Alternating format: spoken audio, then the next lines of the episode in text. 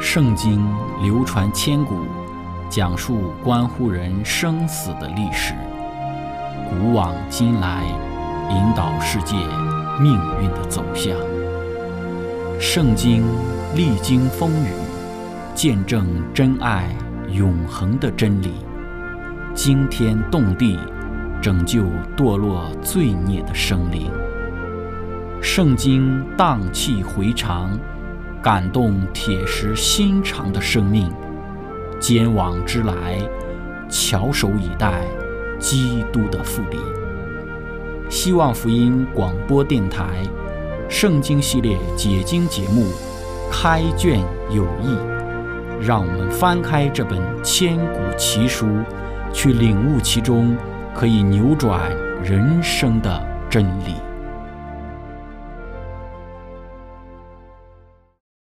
亲爱的听众朋友，平安！欢迎您收听《圣经解经》节目《开卷有益》。今天我们要来认识的先知是撒加利亚，以及他所写的《撒加利亚书》。撒加利亚被称为是应付危机的先知。那么，他被上帝所兴起，是如何的应付当时整个上帝子民中间所出现的危机的呢？而他的整个先知的服饰之中，又给我们哪一些提醒呢？我们先来一起聆听一首诗歌，之后我们来一起分享。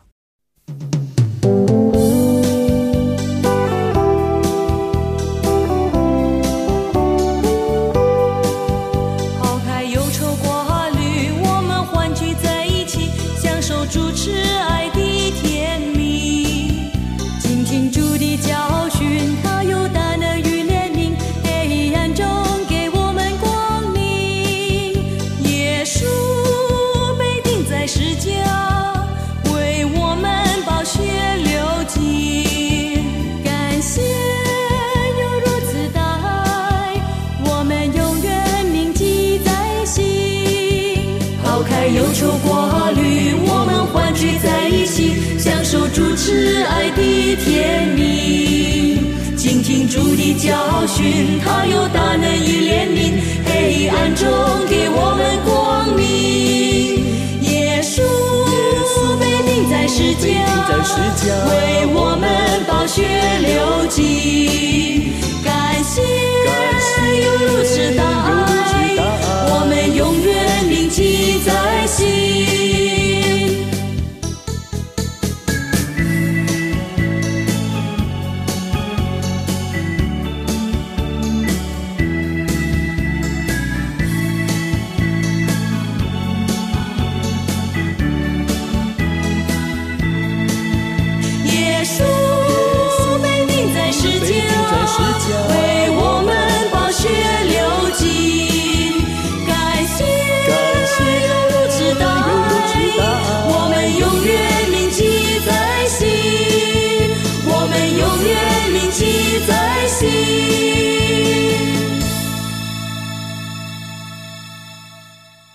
的朋友，我们先来介绍先知撒加利亚他的生平。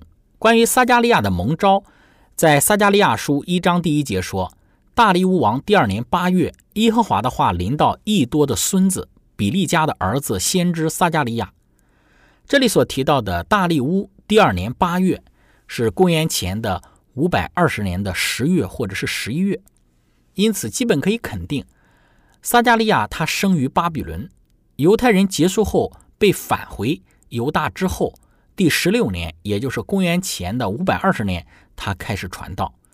这一年也是上一次我们所谈到的先知哈该蒙召的那一年。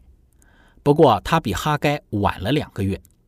哈该是在大利乌王在位的第二年的六月，撒加利亚是在大利乌王在位的第二年八月。上一次的分享，我们也特别谈到了犹太人三次被掳。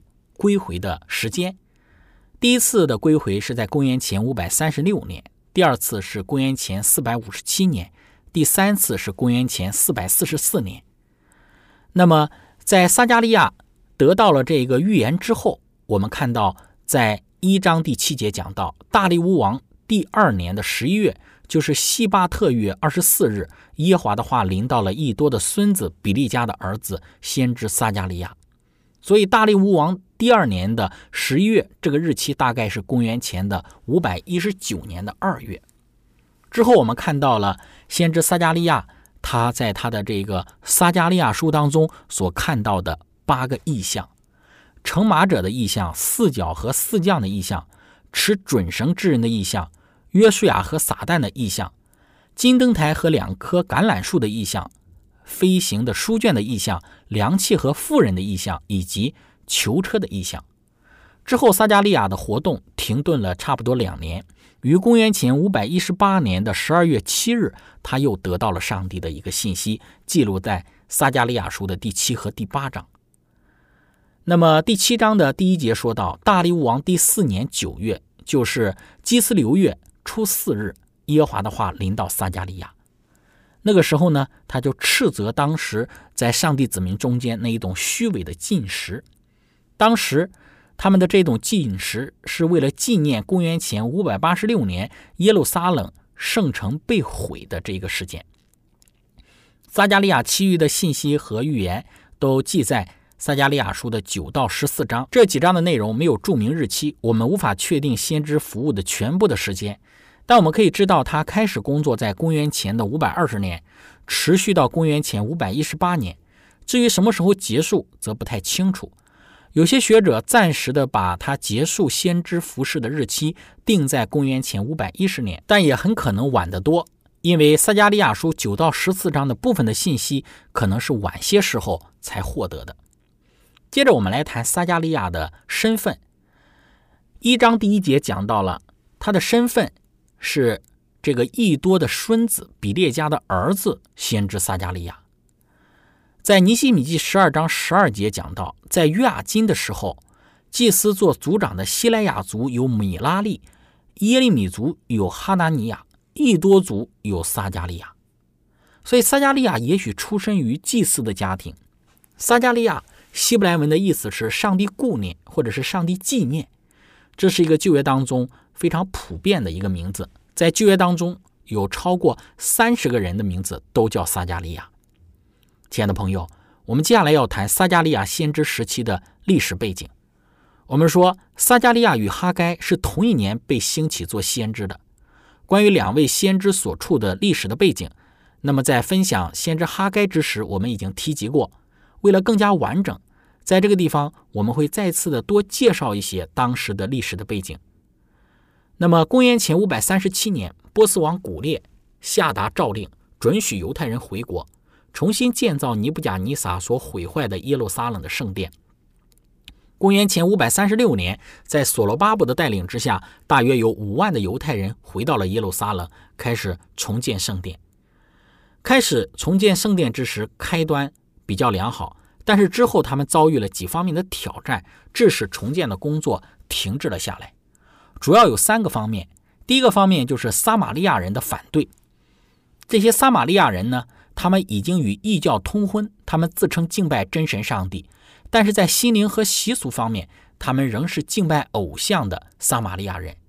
他们要与犹太人一起建造圣殿，所以当时的所罗巴伯和犹太的首领就拒绝了他们的要求，所以他们就开始捣乱，在犹太人建造的时候使他们的手发软。撒玛利亚人呢，他们利用一些虚构的谣言，使一些容易怀疑之人的心当中生出了猜疑。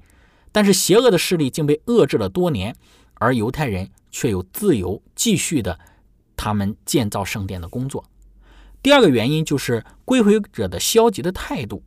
当时这个圣殿的根基奠立之时，有许多人对于这一项的施工表示缺乏信心，所以当撒玛利亚人越来越猖狂的时候，很多犹太人就怀疑重建圣殿的时候究竟有没有来到。那么这种消极负面的这个情绪或者是态度，不久就在犹太人当中蔓延开来，大多数的工人就感到灰心丧志，所以他们就归回自己的家乡去重操故业了。第三个使得他们建造圣殿的工程受到这个拦阻或者是停滞的一个原因，就是当时波斯帝国的国内的政变。以斯拉记四章四到第五节讲到。那地的民就在犹大人建造的时候，使他们的手发软，扰乱他们。从波斯王古列年间，直到波斯王大力乌登基的时候，会买谋士要败坏他们的谋算。波斯王古列可能就是但以理书五章三十一节所提到的马代人大力乌。我们上次的分享已经证明了。那么古列之后呢，就是他的儿子冈比斯，或者是冈比西斯二世继位。公元前五百二十五年，冈比斯他起兵征服埃及。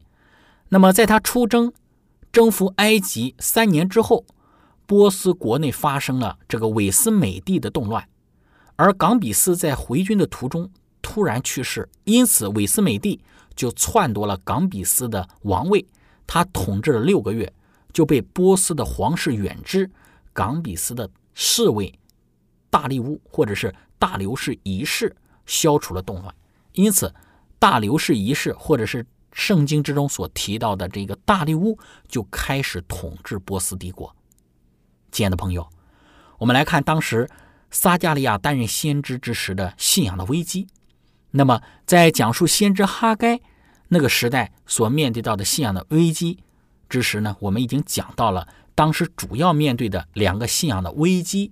第一个就是他们推脱逃避建造圣殿的工作；第二个就是他们只顾自己的房屋的建造，而不顾上帝的圣殿。那么我们在这里要多做一些的补充。造成这两个危机更深一层的原因是他们口发怨言，心存疑念。将个人的利益作为前提，忘记了上帝使他们归回犹大的旨意。在《先知与君王》这本书当中说到，当韦斯美帝在位之时，撒玛利亚人竟诱使这一个篡位的暴君下令禁止犹太人重建圣殿和圣城，圣殿被疏忽，甚至几乎被放弃达一年之久。百姓都住在自己的家里，竭力的追求属世的繁荣。但是他们的处境是可怜的，他们尽管辛苦操劳，总不能兴盛。这就是大利乌、赫斯塔比在位头几年的一个情形。以色列人在属灵和属世方面的境况都很悲惨，他们既久以口发怨言，心存疑念，并以将自己个人的利益作为前提，眼看主的圣殿荒废而无动于衷，因此许多人已忘了上帝使他们归回犹大的旨意。他们却说，建造耶华殿的时候尚未来到。但是，即使在这暗淡的时期之中，那些信靠上帝的人也并非毫无希望。哈该和撒加利亚两位先知就在这个时候兴起，去应付危机。亲爱的朋友，这就是我们所谈到的更深一层次，他们之所以停止了建殿工作的一个原因。当他们心存疑虑。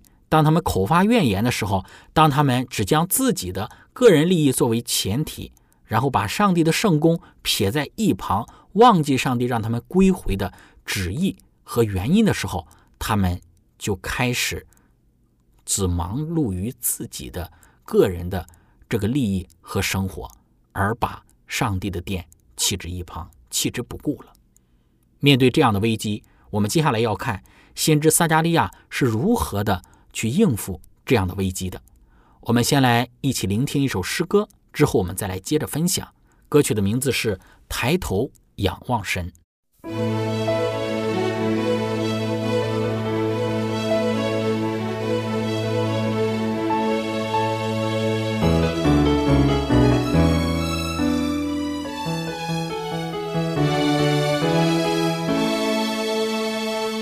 抬头仰望神。如果你心中有疑问，让星空见证浩大的神恩。抬头仰望神，如果你心有畏罪忧伤，让白云见证主爱比天长。天路虽然不平坦，有荆棘铺满路上，是脚有主扶持我们，不必惊慌。跌倒就再爬起来，记录精兵不怕失败，人要赞美，以喜乐代替愁哀，抬头仰望神。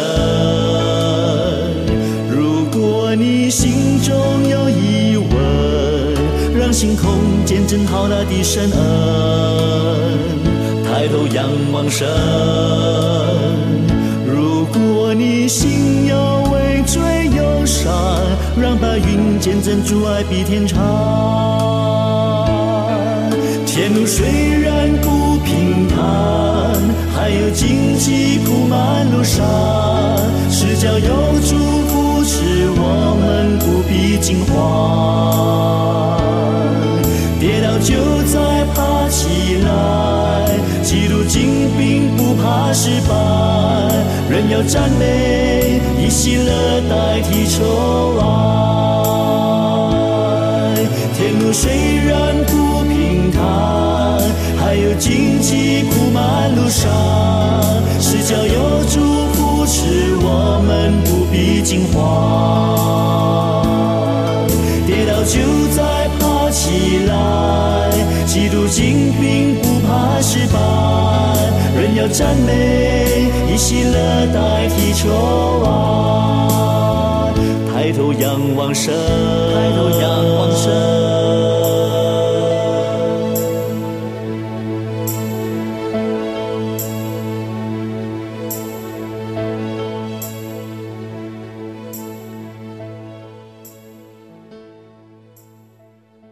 亲爱的朋友，我们来看先知撒加利亚他的先知事工。第一个就是劝民归主。撒加利亚书一章一到第六节讲到说，大利乌王第二年八月，耶和华的话临到益多的孙子比利家的儿子先知撒加利亚，说：耶和华曾向你们列祖大大发怒，所以你要对以色列人说：万军之耶和华如此说，你们要转向我，我就转向你们。这是万军之耶华说的。不要效法你们列祖从前的先知，呼叫他们说：“万军之耶华如此说，你们要回头离开你们的恶道恶行。”他们却不听，也不顺从我。这是耶华说的。你们的列祖在哪里呢？那些先知能永远存活吗？只是我的言语和律例，就是所吩咐我仆人众先知的，岂不临到你们列祖吗？他们就回头说。万军之耶华定义按我们的行动作为，向我们怎样行，他已照样行了。在这里，我们看到先知呼吁当时的百姓，让他们转向上帝。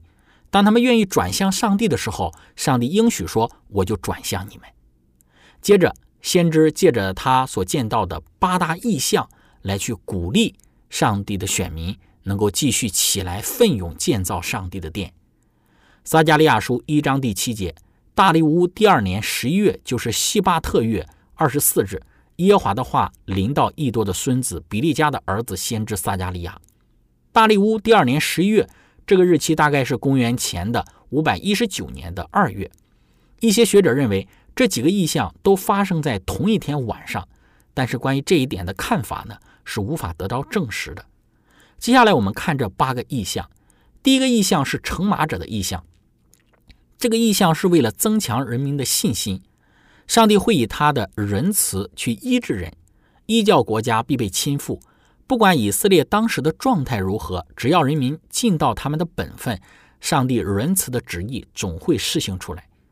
接着是四角和四将的意象，四个角代表那打散犹大、以色列和耶路撒冷的权势。持准绳之人的意象，上帝已经命令要重建耶路撒冷。所以，测量圣城的意象乃是一个保证，说明他必安慰并且赐力量给他受苦的儿女，并向他们施行他永约的一个应许。上帝宣称他的保护和看顾要像四维的火城，而且他的荣耀必借着他们显现在人的众子之前。接着是大祭司约书亚与撒旦的意象。第四个意象是要显明耶稣施展能力，战胜那些控告他的人。发生这个异象之时，正是圣殿的重建工作不但取得这个进展，所以撒旦感到极为狼狈和惊慌的时候。然后就是金灯台和两棵橄榄树的异象。撒加利亚紧接着在约书亚与使者的异象之后，又得到一项有关所罗巴伯之工作的信息。金灯台预表所罗巴伯奠基成功。撒加利亚书四章第九节，所罗巴伯的手立了这殿的根基，他的手也必完成这功。你就知道万军之耶华差遣我到你们这里来。四章第六节，他对我说：“这是耶华指示所罗巴伯的。”上帝说：“不要依靠势力才能，不是依靠人的才干作为，乃是依靠他的灵才能够成事。”飞行书卷的意象，这个飞行的书卷代表着对偷窃和发假誓之人的咒诅。在第六个意象当中。撒加利亚用飞行的这个书卷表明，上帝会如何处置以色列中那些拒绝换掉自己污秽的人。他们身着污秽的这个衣服，上帝要给他们更换为这个上帝圣洁公义的衣袍。但是他们拒绝换掉自己污秽的衣服，最后违背圣灵指引的人，那么上帝该如何的去处置他们？借着这个飞行的书卷这个意象呢，就显明。然后是一个凉气和富人的意象，这第七个意象象征着从地上除去罪恶，扔在凉气中的富人代表着对巴比伦最后的咒诅。撒加利亚书五章十一节说：“他对我说，要往示拿地去，为他盖造房屋，等房屋齐备，就把他安置在自己的地方。”然后第八个意象就是囚车的这个意象，这个意象是最难懂的一个。做解释的天使所提供的信息也非常的有限。那么一些学者注意到，它与一章八到十一节的意象有相似性，但是相似到什么程度还有待商榷。迄今为止，还没有人对此象征给出一个满意的解释。这是我们看到的先知撒加利亚他所做的先知事工，就是用八个意象来去鼓励当时重建圣殿的人。第三个。先知撒加利亚，他的先知事工就是斥责罪恶，呼吁公义。他斥责虚伪的进食。当时伯特利的代表沙利瑟和利坚米勒去问耶华殿中的祭司和先知，然后撒加利亚就责备他们的进食的虚伪。上帝临到撒加利亚说：“你要宣告国内的众民和祭司说，你们这七十年在五月、七月进食悲哀。”岂是丝毫向我进食吗？你们吃喝不是为自己吃，为自己喝吗？这里所提到的四月、五月和七月的进食，四月、五月进食的日子，是这个耶路撒冷被犹太人掳掠和毁坏，他们表示出自己的哀动；而七月进食的这个日子呢，也许是为了纪念基大利的被杀和攻入埃及的战斗；还有撒加利亚书八章十九节的十月的进食。也许是尼布甲尼撒开始围攻耶路撒冷城的时间，所以在这里呢，先知责备当时的人，他们有这种虚伪的进食。那么，真正的宗教、真正的进食的定义是什么呢？那么，撒加利亚在第七章八到十四节特别讲到了，真正的进食就是这一个按治理判断个人以慈爱怜悯弟兄，不可欺压寡妇、孤儿寄居的和贫穷人。谁都不可心里谋害弟兄，他们却不肯听从，扭转肩头，塞耳不听，使心硬如金刚石，不听律法和万军之耶华用灵借从前的先知所说的话。故此，万军之耶华大发烈怒。上帝说：“我曾呼唤他们，他们不听；将来他们呼求我，我也不听。我必以旋风吹散他们素不认识的万国中，这样他们的地就荒凉。”甚至无人来往经过，因为他们使美好之地荒凉。上帝说：“四月、五月进食的日子，七月、十月进食的日子，必变为犹大家欢喜快乐的日子和欢乐的节期。所以你们要喜爱诚实和公平。”这是先知撒加利亚他第三个非常重要的先知事工，就是斥责当时这种虚伪的进食以及当时流行的这种罪恶，然后呼吁公义。让他们去顺从上帝，然后呢，恢复重建圣殿，然后而得蒙福。在哈该书当中已经有这一方面的一个论述，在此我们不再多做赘述。第四个先知他所做的这个事工，就是借着两大末世来指示敌人的灭亡以及以色列的归回。第一个末世记载在九章的第一节到十一章的十七节，讲到。外邦国家的灭亡，公义的王统治列国和以色列，胜利的泉源是上帝，而不是他们所拜的偶像。上帝的子民将从世界各地聚集前来。第二个末世就是敌国的覆灭，上帝将施恩，叫人恳求的灵浇灌大卫家和耶路撒冷的居民，耶路撒冷的罪恶与污秽要得洁净，然后用战火洁净耶路撒冷，大地要被更新，上帝要做全地的王，对外邦人实行惩罚，对剩下拒绝敬拜之人也要实行惩罚。这两大末世强调了上帝。至尊的王权，这是撒加利亚的第四个先知事工。然后在撒加利亚书当中，还有一个非常重要的撒加利亚对于基督的一个预言。所以他的第五项事工，就是在他的书中对于基督有多方面的预言和预知。首先，撒加利亚书九章第十节讲到了基督他是和平的君。十三章的第七节讲到他是那一位被击打的牧者。九章第九节讲到他形象卑微。十一章的十二到十三节讲到基督被刺伤，然后遭背叛。十三章第一节讲到基督他是救恩的泉源。十章第一节讲到他是那位赐晚雨的主。十四章第四节讲到基督复临要做全地的王。撒加利亚书十四章第四节和第九节说，那日他的脚。必站在耶路撒冷前面，朝东的橄榄山上，这山必从中间分裂，自东至西成为极大的谷。山的一半向北挪移，一半向南挪移。耶和华必做全地的王。那日，耶和华也必独一无二，他的名也是独一无二的。亲爱的朋友，撒加利亚书以基督的复临要做全地荣耀的王，执掌至尊的王权作为他的结束。今天我们的分享就到这里。最后，如果您想与我们有更多的互动，您可以写电子邮件给我们。我们的电邮地址是 z h i c h e n g at v o h c 点 c n。感谢您，愿上帝赐福您。我们下次节目再见。